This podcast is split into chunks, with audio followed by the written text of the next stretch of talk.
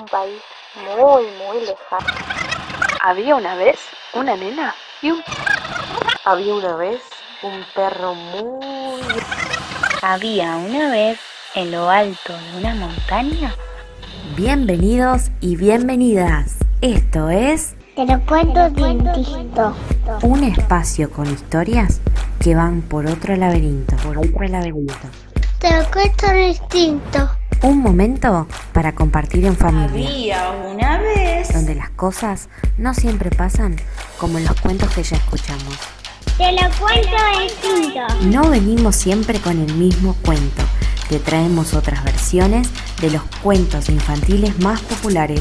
Había una vez en un país muy, muy lejano. Quédate, te invitamos a que busques un lugar cómodo y compartas con nosotras un nuevo capítulo de Te lo cuento distinto. Hola, buenas, buenas niños y niñas, familias, ¿cómo están hoy? Hola, ¿cómo están? Hoy en este espacio de Te lo cuento distinto, tomamos todos sus finales que nos enviaron con sus audios y pudimos inventar un cuento totalmente distinto. ¿Tienen ganas de escucharlo? Entonces, a prestar muchísima atención al cuento que comienza así.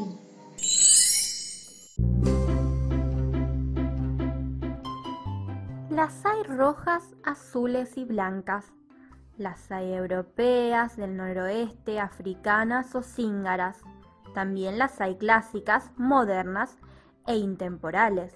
Incluso las hay tímidas o perversas. Pero esta vez te voy a contar la historia de una caperucita roja que lucha por sus sueños y lucha por el bienestar de toda su ciudad.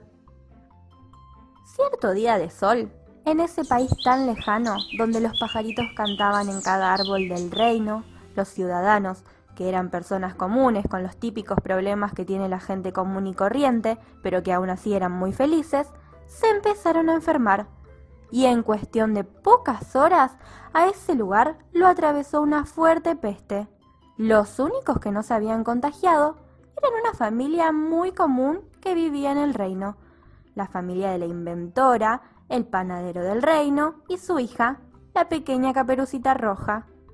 Pero había algo que no tenían en común esta familia con las demás. Mientras que todos tomaban agua del pozo de la ciudad, Caperucita iba a diario a recoger agua del río para el consumo de su familia. Un día, al contarle Caperucita sobre la peste a su abuelita, que vivía en el bosque, pudieron identificar al causante de este problema. Era el cazador, quien infectaba tirando al río los animales que cazaba y no vendía. Entonces Caperucita y su abuela hicieron que este egoísta hombre limpiara el pozo del agua. Limpiarás todo el pozo de agua de la ciudad. Y el cazador le dijo, Sí, sí, doña abuelita, no se enoje. Pero ya era tarde. Los ciudadanos ya estaban todos contagiados de esta peste. Entonces Caperucita y su abuela se pusieron sus barbijos, cargaron en una mochila guantes y una botellita de alcohol en gel fueron a cada casa de quien necesitaba algún tipo de ayuda. A algunos los ayudaron con algunas compras de alimentos que necesitaban, a otros los ayudaron a llegar al hospital para que los médicos pudieran revisarlos, a otros vecinos de la ciudad, Caperucita y su abuela los ayudaron lavando sus ropas y sábanas. Ten cuidado, caperucita, no vayas a tirar el agua con jabón al río, porque podríamos enfermar mucha gente. Pero en el reino ya nadie sabía qué hacer. Cada vez eran más los infectados en la ciudad. Entonces Caperucita y su abuela recurrieron al gran sabio del bosque, el Gran Barba. Gran Barba era un anciano muy solitario, astuto e inteligente. Luego de caminar por largas, largas horas, lograron llegar a la misteriosa casa del gran sabio.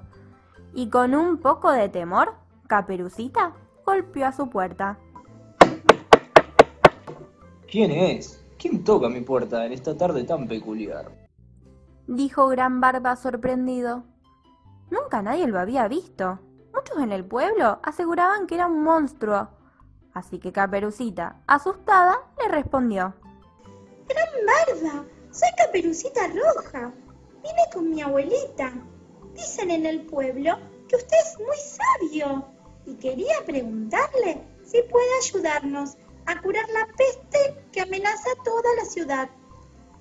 Al escuchar a la niña, Gran Barba abrió la puerta y dentro de la casa solo se encontraba un viejo lobo.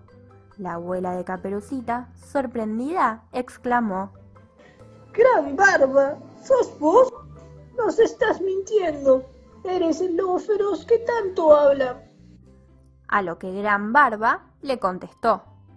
Sí, soy el lobo, pero yo no soy feroz. Cuando era joven, yo le hacía bromas a la gente que pasaba por el bosque.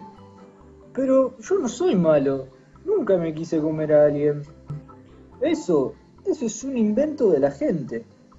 Estoy muy arrepentido de haberme divertido haciendo perder a la gente de la ciudad en el bosque. Tranquilo, Gran Barba. Nosotras te creemos. Le dijo Caperucita al lobo. Y, y ahora, querido lobo, te toca mostrar tu gran corazón. Tienes que ayudarnos a conseguir la cura de la peste. Continuó la abuelita. Entonces el lobo, que era muy sabio y astuto, les dijo. Esta noche va a haber luna llena. Cuando la luz de la luna toque el agua del río, le va a dar grandes propiedades curativas. Y mañana por la mañana todos los ciudadanos podrán tomar esa agua en ayuna. Y así podrán curarse. Caperucita y su abuela dieron las gracias al lobo y volvieron cada una a descansar a su casa. Al día siguiente, con el primer rayo del sol de la mañana, el cazador, arrepentido de lo que había generado en la ciudad, se ofreció a llevarle agua del río a todas las personas que no podían salir de sus casas, y cada vez que dejaba un balde de agua en la puerta de alguna casa, decía Eh, disculpen por la molestia ocasionada. No volveré a contaminar el agua ni a matar a un solo animal más. Ahora me dedicaré a vender milanesas de soja caseritas, las mejores del reino. Finalmente, todos los ciudadanos lo perdonaron y agradecieron su ayuda, como así también la ayuda de Caperucita y de su abuela. Y todos en el reino vivieron felices y curados. Y colorín y colorado, este cuento se ha terminado.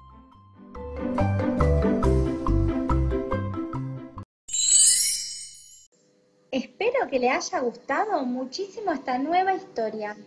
Pero antes de irnos, se nos ocurrió una idea. Nosotras les vamos a dar cuatro palabras y con esas palabras tienen que inventar una nueva historia. Por ejemplo, Caperucita viajaba en helicóptero y se cruzó a un bombero que le dio un barbijo. También pueden pensar un nombre para esta nueva historia y pedirle ayuda a sus familias. Las palabras son caperucita, bombero, barbijo y helicóptero. ¿Les gusta la idea? Invitamos a todas las familias a que ayuden a los chicos a armar una nueva historia disparatada, graciosa o como les guste y que las envíen por audios al grupo de WhatsApp.